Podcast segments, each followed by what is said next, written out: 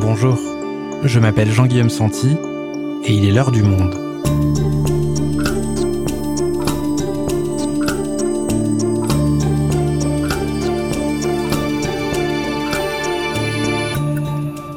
Aujourd'hui, plus d'un an après l'émergence du Covid-19, l'économie française est toujours sous perfusion des aides de l'État. Alors que la réouverture progressive des terrasses, des cinémas, des cafés, des salles de spectacle s'organise, quel est l'état de l'économie française après cette année hors norme? Doit-on s'attendre à une crise économique? Marie Charelle, journaliste au Monde et spécialiste des questions économiques, fait le point avec nous. Après le Covid, l'économie française sera-t-elle en crise? Un épisode produit par Clément Baudet, réalisation Mathieu Gasnier. Nous sommes le 12 mars 2020. La France n'est pas encore confinée, mais le pays est inquiet.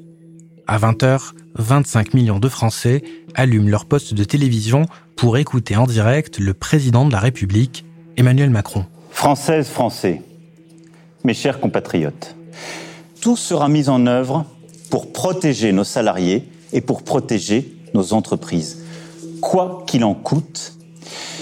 Dès les jours à venir, un mécanisme exceptionnel et massif de chômage partiel sera mis en œuvre l'État prendra en charge l'indemnisation des salariés contraints à rester chez eux.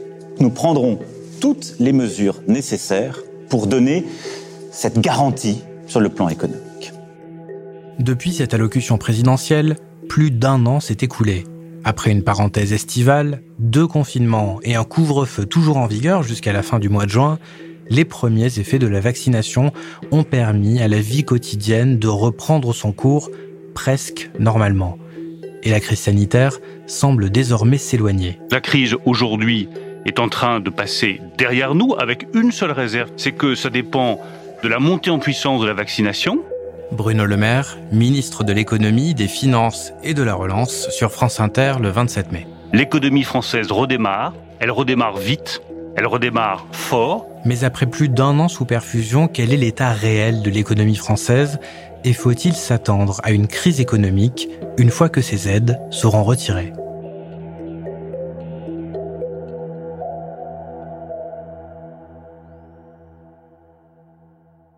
Marie, peut-être pour commencer, est-ce que tu peux nous rappeler de quelle manière l'État, face à cette crise sanitaire et dès le premier confinement en mars 2020, a soutenu massivement l'économie française? Contrairement à la crise de 2008, il a réagi très vite pour déployer une série de mesures, hein, c'est le fameux quoi qu'il en coûte, pour limiter euh, les effets de la crise sanitaire et en particulier des fermetures administratives du confinement. Donc, il y a eu notamment le chômage partiel, un dispositif de près de 30 milliards en 2020, un fonds de solidarité pour soutenir les petites entreprises, des prêts garantis de l'État. Donc, en avril, le ministre de l'Action des comptes publics estimait le coût total de, ces mesures à 424 milliards d'euros entre 2020 et 2022. Mais depuis, il y a d'autres sommes qui ont été rajoutées. Donc, ce qu'on peut dire, c'est que l'État a vraiment déployé un filet généreux pour limiter les dégâts de la crise pour les ménages et les entreprises. Pour autant, ça n'a pas euh, empêché euh, certaines entreprises de traverser de, grosses difficultés. Quels secteurs ont été les plus touchés depuis le début de l'épidémie? Alors le tourisme, bien sûr, l'hôtellerie, restauration et la culture, donc toutes les entreprises et les secteurs qui ont été concernés par les fermetures, avec un impact assez majeur, hein, puisqu'on voit que l'année dernière, la, la, baisse des nuits d'hôtel, c'est près de 50%. Dans l'île de France, c'est 78% de touristes étrangers en moins. Et donc ça rouvre progressivement, mais il y a une partie du secteur de la culture qui n'a pas encore réouvert. Ça, ça va être des effets durables. On ne sait, on sait pas encore les mesurer.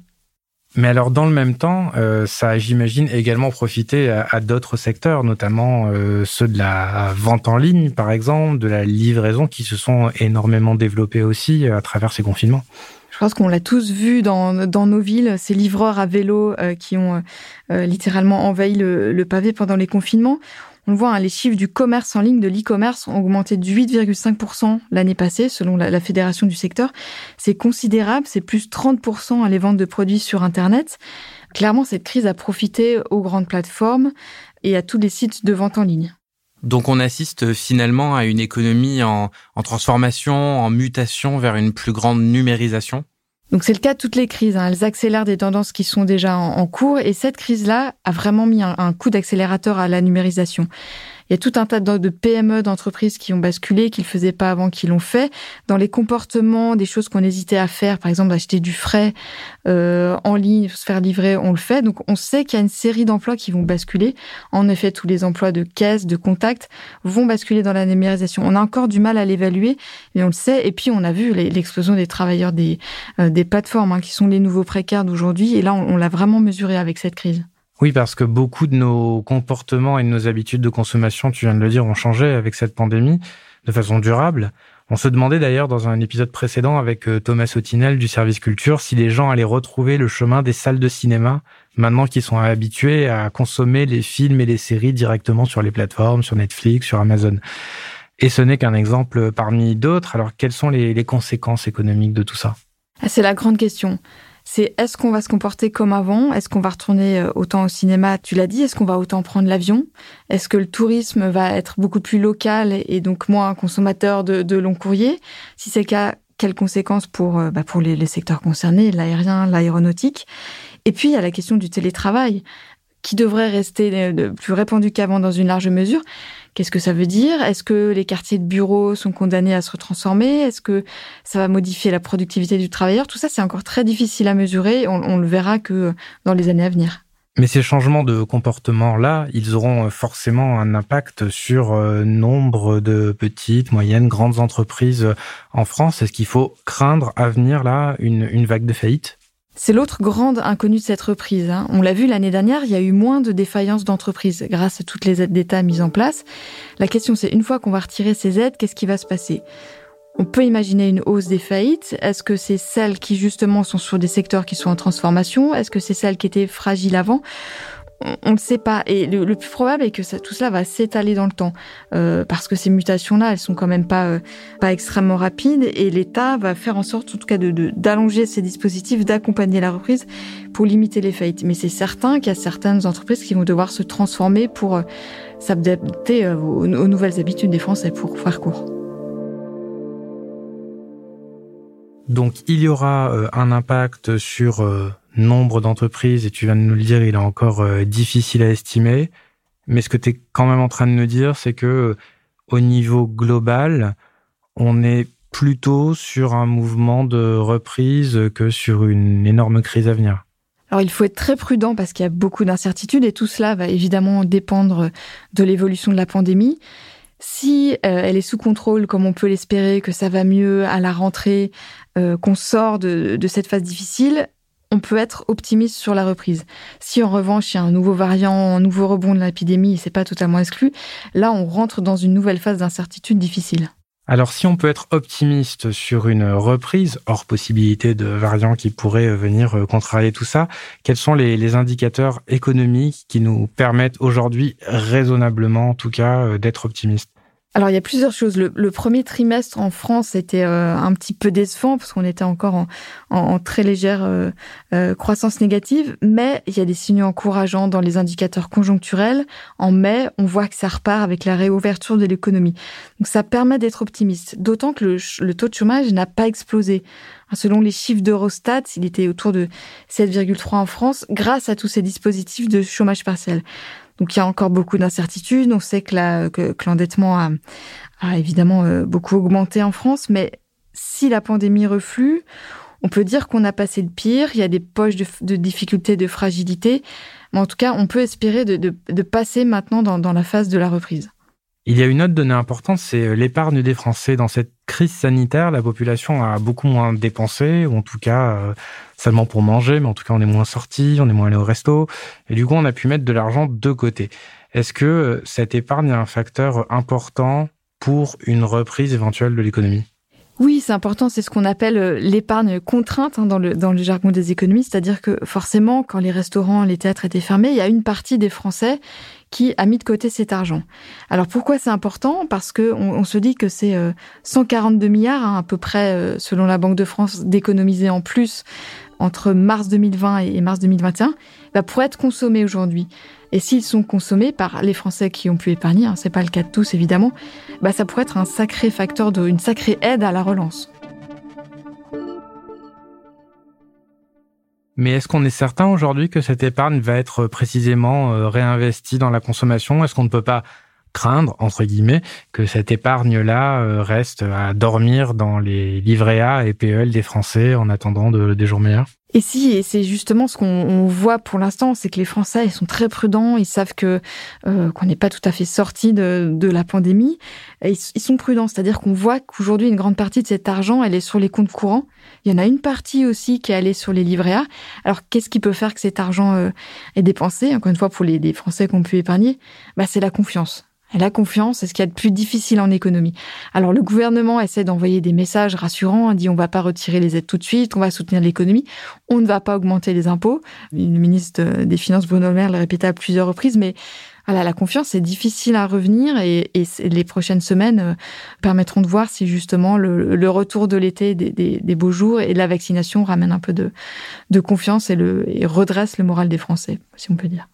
Dans les indicateurs qui nous permettent d'être raisonnablement optimistes, on a parlé donc des, dispositifs d'activité partielle qui ont permis aux entreprises de se maintenir. On a parlé de l'épargne des Français qui pourrait demain soutenir la consommation. Euh, qu'est-ce qu'on peut dire de l'impact des plans de relance du gouvernement français? Alors ce plan de relance, un plus de 100 milliards d'euros, L'idée, c'était de justement ne pas faire les mêmes erreurs que la crise de 2008. Donc en gros, toute la baisse de revenus du pays a été prise en charge par l'État pendant cette crise. Et on, le voit sur les, euh, les, ménages notamment. En fait, leur pouvoir d'achat a assez peu baissé l'année dernière. En fait, il s'est même maintenu euh, en moyenne. Donc on parle de chiffres macroéconomiques. Nous, c'est vraiment dans l'ensemble, ce qui ne veut pas dire que certains ménages n'ont pas vu les leurs baisser. Mais en tout cas, l'État a vraiment sauté dans, le, dans la crise pour euh, bah, mettre de l'argent là où les revenus baissaient. Résultat, aujourd'hui, on a une croissance qui, selon les prévisions du gouvernement, devrait augmenter de 5%. C'est assez réaliste, mais on parle de 5% après une baisse de presque 8% l'année dernière. Donc en fait, on on, sera pas revenu au niveau d'avant-crise à la fin de l'année. Il faudra plutôt attendre mi-2022 euh, dans le scénario optimiste. Alors là, on vient de parler de, la relance au niveau français, mais la France n'est pas la seule à soutenir cette relance économique les États européens ont aussi euh, adopté bah, à l'échelle européenne un plan de relance qu'on a dit historique. Plusieurs États, euh, notamment l'Allemagne et les grands pays, ont aussi fait des plans de relance nationaux. Mais en plus, l'Europe euh, s'est dit on va, on va emprunter ensemble pour faire ce plan de relance de 750 milliards d'euros qui sera redistribué en partie sous forme de subventions, et notamment dans l'idée d'aider les pays plus fragiles qui ont moins pu soutenir leur économie par eux-mêmes. Donc c'est une première, hein. c'est la première fois que l'Europe à la fois emprunte dans de telles proportions ensemble et redistribue cet argent sous forme en partie de subventions et en partie de prêts, avec un fléchage sur, euh, en grande partie sur l'économie verte et la numérisation. On se souvient de la gestion assez euh, catastrophique de la crise financière de 2008. Est-ce qu'on peut parler d'un changement de doctrine à l'échelle européenne? On est désormais prêt à, s'endetter, à soutenir les économies, plutôt qu'exiger de façon très rigide l'orthodoxie budgétaire? Alors, il y a un changement, ça c'est clair. On voit, on n'a pas fait, en tout cas jusqu'ici, pas refait euh, le piège de euh, tomber dans l'austérité trop vite après la crise. Il y a des signaux de changement avec ces, euh, ces mécanismes de solidarité qui sont mis en place mais ils sont temporaires. Donc la grande question, c'est est-ce que c'est un vrai changement? Est-ce que l'Europe prend un tournant social comme le croit très fort euh, et veulent le soutenir très fort certains États, dont la France?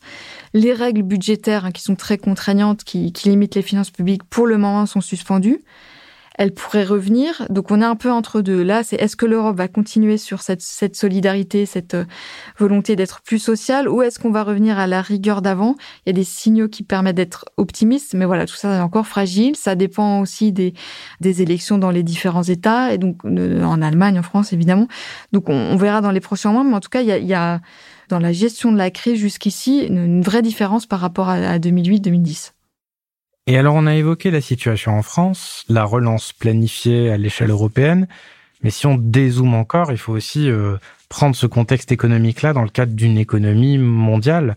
Est-ce que la reprise économique s'observe aussi dans d'autres pays du monde? Oui et non, c'est-à-dire pas partout et pas au même rythme. Euh, L'OCDE, hein, on l'a vu ces derniers jours, a revu à la hausse ses prévisions de croissance pour la planète. Elle tape sur 5,8 en 2021. Mais en fait, le tableau est très contrasté. On a d'un côté euh, la Chine, les États-Unis qui ont mis, de l'argent euh, pour la relance. Hein. Les États-Unis enchaînent les plans, on sait même plus compter les, plans de relance à 2000 milliards à chaque fois. Il y a l'Europe qui a son plan un, un, petit peu plus timide, mais, mais quand même qui est là. Il y a d'autres pays où c'est encore très difficile, en particulier ceux où la vaccination patine, où il n'y a pas assez de, de vaccins. On voit que l'épidémie est encore euh, très forte dans une partie de l'Asie. En Inde, c'est compliqué. Euh, les, les, les, économistes estiment qu'il y a un, un, bond en arrière de, de 16 ans dans, dans la lutte contre la pauvreté. Voilà, donc c'est un, un, tableau assez contrasté. On est, on est, plutôt optimiste là où la vaccination avance.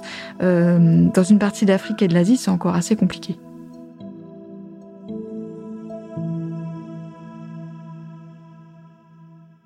Maintenant qu'on a fait euh, cet euh, état des lieux de l'économie, faisant un peu de, de prospective, est-ce que euh, la fin des soutiens à cette économie-là, et c'est une grande crainte hein, en ce moment, le moment où les aides vont s'arrêter, par exemple donc la levée du chômage partiel, est-ce que tout ça, ça ne risque pas de casser cette dynamique de reprise? C'est le grand risque et c'est la grande inconnue de cette fin de crise hein, qui est inédite à bien des égards. Alors les gouvernements l'ont en tête. Euh, en France, le gouvernement a signalé qu'il retirait très progressivement les aides, qu'il accompagnerait les PME, qu'on ferait attention. Mais on ne sait pas vraiment comment ça va se passer. Il y a de grandes inconnues. Pareil pour le chômage partiel. On peut craindre quand même qu'une partie des, des personnes en chômage partiel depuis plus d'un an tombe au chômage tout court quand les dispositifs sera levé. Mais on, a beaucoup de mal à mesurer. Euh, il y aura, on peut espérer une grande vigilance des pouvoirs publics là-dessus. Et puis l'autre question, c'est les règles de stabilité, les fameuses règles budgétaires qui sont pour l'instant suspendues, qui vont revenir sur la table bientôt. Est-ce que quand on va les remettre, euh, Est-ce que les États seront d'accord pour, pour qu'elles soient un peu plus souples qu'avant ou, ou, pas? Ça va être une négociation difficile, mais qui aura des impacts euh, assez forts sur les États et sur leur gestion de, de leurs finances publiques après.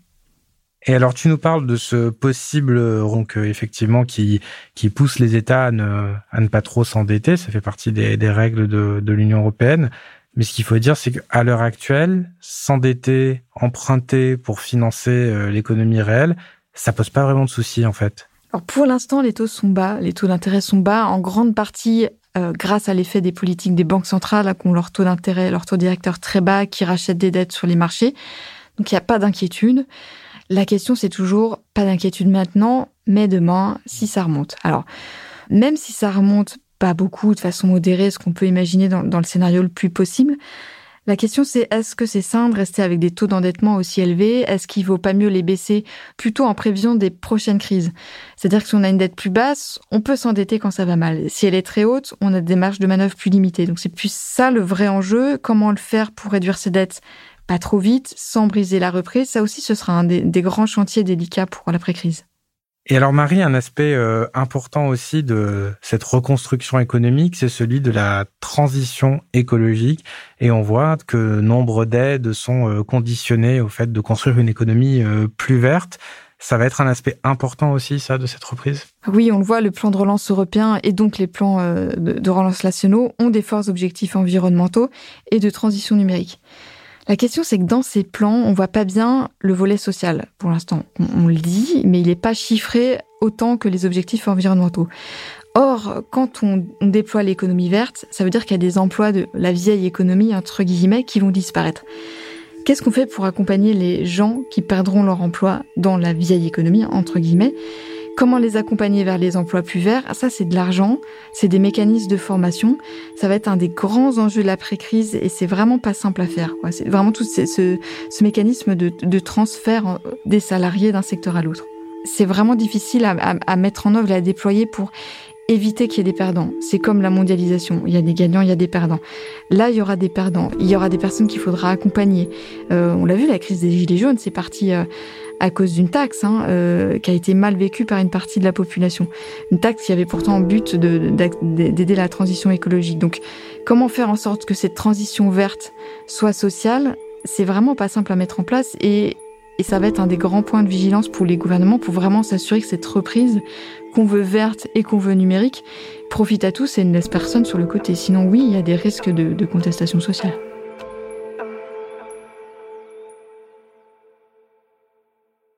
Donc cette crise sanitaire, elle a accéléré un, changement euh, idéologique. Euh, on s'endette plus, on finance l'économie réelle.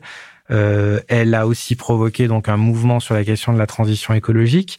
Est-ce qu'il y a d'autres réflexions dans le domaine économique qui ont été provoquées par cette crise du Covid-19 Alors oui, une autre réflexion qui était dans les tuyaux avant et qui s'accélère euh, en particulier ces dernières semaines, c'est la question de la fiscalité et en particulier celle des entreprises.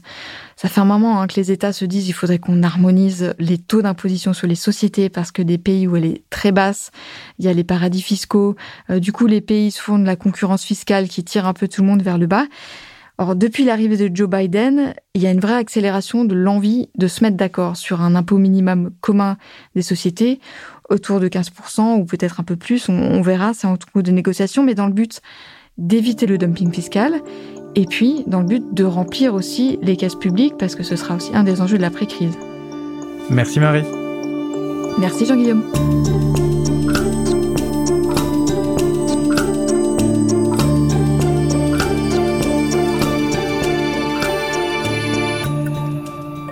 Si vous souhaitez en savoir plus sur le sujet, vous pouvez aller lire les articles de Marie Charelle et du service économie dans la rubrique économie sur notre site.